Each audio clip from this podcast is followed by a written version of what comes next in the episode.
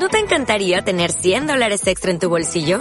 Haz que un experto bilingüe de TurboTax declare tus impuestos para el 31 de marzo y obtén 100 dólares de vuelta al instante. Porque no importa cuáles hayan sido tus logros del año pasado, TurboTax hace que cuenten. Obtén 100 dólares de vuelta y tus impuestos con 100% de precisión. Solo con Intuit TurboTax.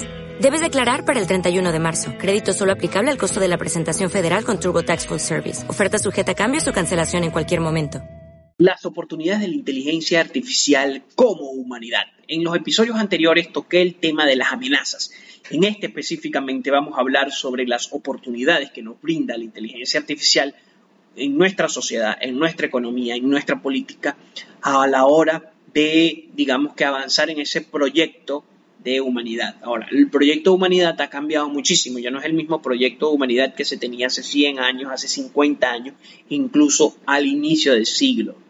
Eh, incluso se ha pensado y se ha dicho que ya no se tiene un proyecto como tal.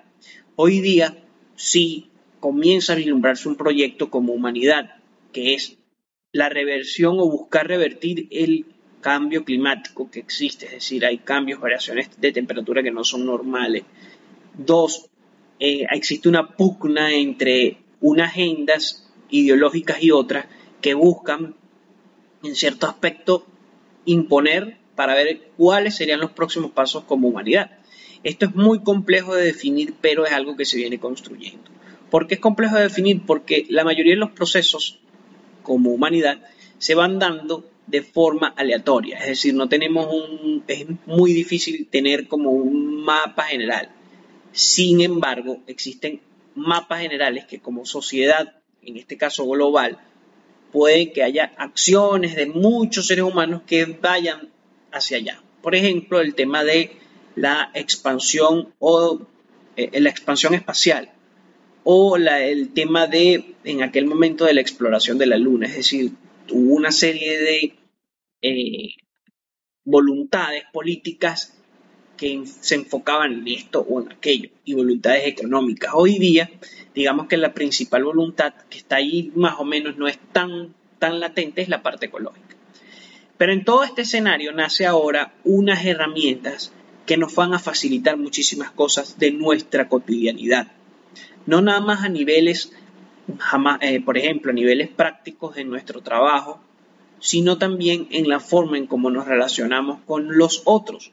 ¿Por qué? Porque empiezan a aparecer estas herramientas que emulan el lenguaje humano y que pueden conversar con las personas que pueden mejorar la productividad de una empresa, pueden incluso automatizar de una manera muy eficiente un proceso específico y que ese proceso específico sea mejor elaborado y por ende se gasten menos recursos. Por ejemplo, al momento de hacer una caja o al momento de empaquetar algún delivery, algún producto que se tenga que enviar de un sitio a otro, los procesos de logística. Es decir, si se mejoran el empaquetado, la manera en cómo se produce la caja, los materiales que se utilizan. Se va a poder incluso reducir o tener un impacto importante en la huella de carbono, se van a producir más bienes y servicios y por ende va a haber más abundancia. Digamos que estas son las oportunidades que nos brinda la inteligencia artificial. Otra de las oportunidades que nos brinda es la posibilidad de prescindir de acciones rutinarias.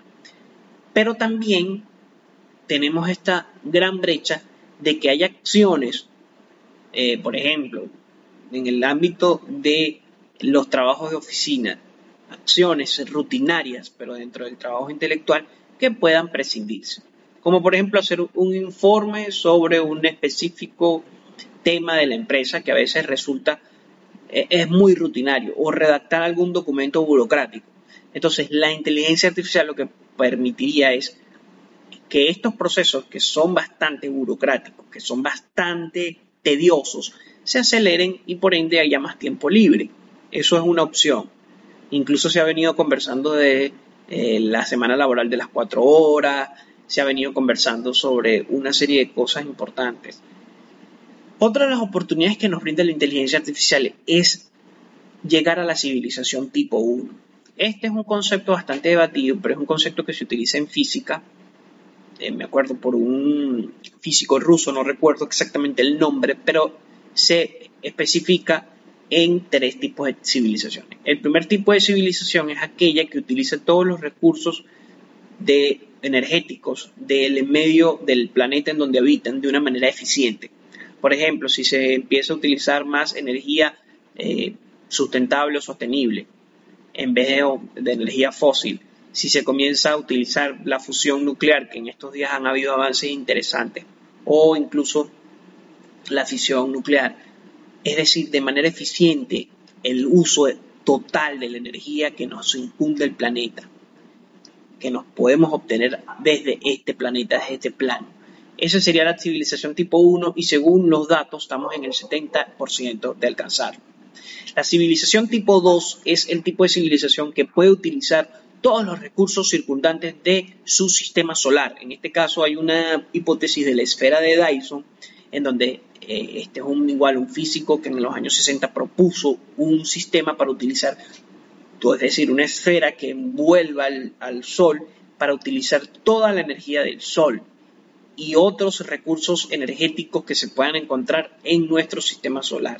Por ejemplo, los vientos, puede ser uno para la energía eólica o las fuentes hidráulicas que se puedan o no conseguir. Sé que en una luna en Europa, en una luna de Saturno, de Júpiter, creo que es de Saturno, se consiguió agua, es congelada, pero si podemos utilizar esa energía eh, para, o, si en algún momento se puede utilizar esa energía, seríamos la civilización tipo 2.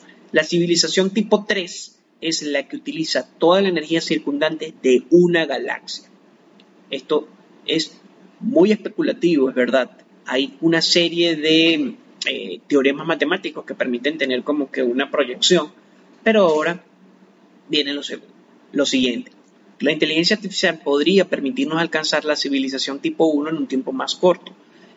si nos enfocamos, por ejemplo, en investigaciones específicas de áreas, por ejemplo, como la salud, como la, el uso de la robótica de una manera eficiente, como los sistemas logísticos o por ejemplo, prescindir de las tareas rutinarias y empezar a enfocarnos en otras tareas más enriquecedoras como seres humanos, podríamos alcanzar esta sociedad tipo 1.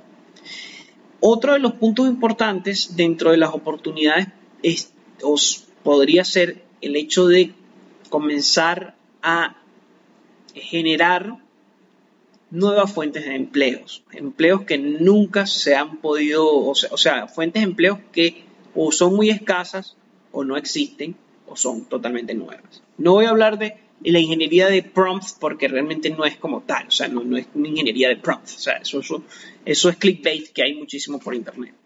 Lo que voy a hablar es de, por ejemplo, el desarrollo de lenguajes de programación propios de la inteligencia artificial como pasa con GPT, por ejemplo, con ChatGPT. También podríamos hablar de la aplicación de este tipo de ingeniería en la exploración espacial o, la aplicación de la inteligencia artificial de estos software al momento de hacer una exploración espacial.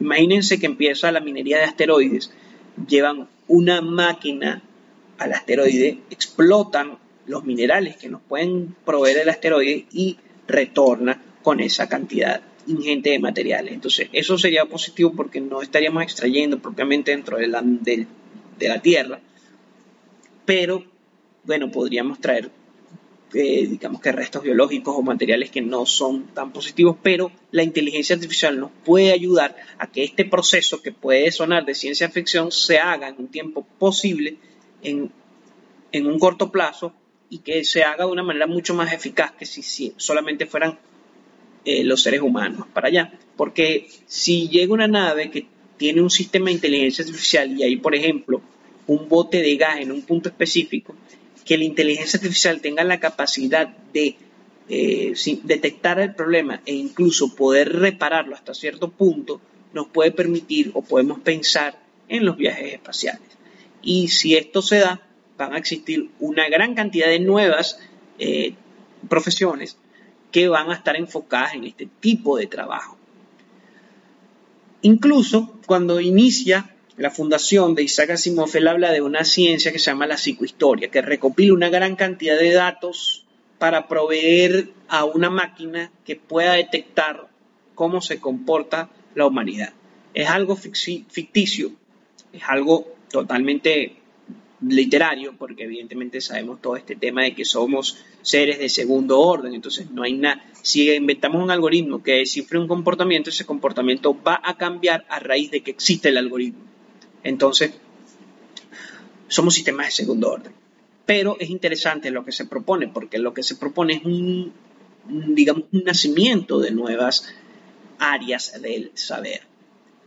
En una de las cosas también que dice, y voy a tomarlo de Kurzweil, de su libro La singularidad está cerca, es que podemos avanzar en el tema de la, todas las investigaciones sobre la salud.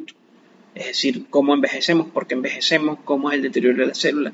Podemos incluso saber o descifrar o incluso extirpar tumores en puntos específicos si utilizamos la nanotecnología junto con la inteligencia artificial.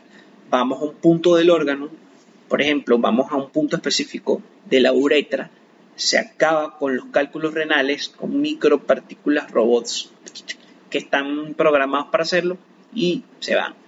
También se puede hablar de estos implantes cyborgs de ya esto sería un poco más ahí y lo hablé en el podcast pasado sobre Neuralink y todo esto puede existir incluso una pugna ¿no? entre entre todo lo que se relaciona con la humanidad como humanidad y un nuevo humano cyborg, pero pueden existir aplicaciones para o tecnológicas que pueden avanzar en la gracias a la tecnología y la inteligencia artificial que nos permite pensar otras aristas, dialogar, ver qué pasa, ver con esta gran cantidad de datos qué sucede o qué se establece que, que nos pueda permitir avanzar en ciertas áreas específicas. Hay una de las cosas interesantes que hoy día hay una gran producción de papers científicos, gigantesca. Un científico promedio, un investigador de alguna universidad importante, le es imposible tener un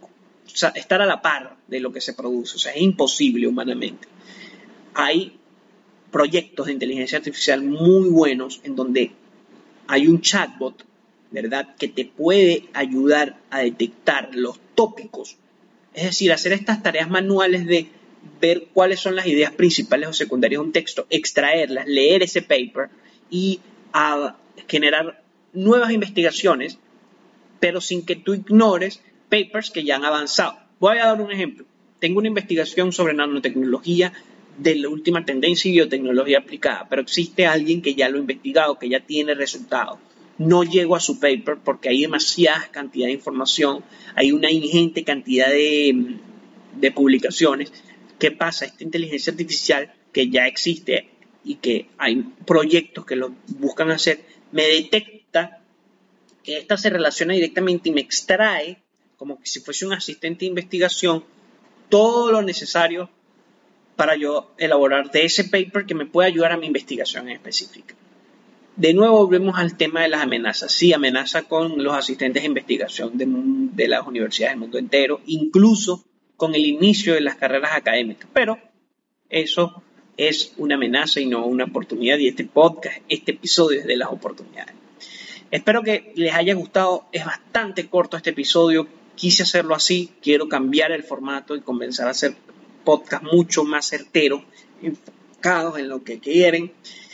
Y bueno, recuerden compartirlo, darle a suscribirse, que tenemos que apoyar este tipo de contenido. Bueno, tienen, si les gusta, pueden apoyarlo.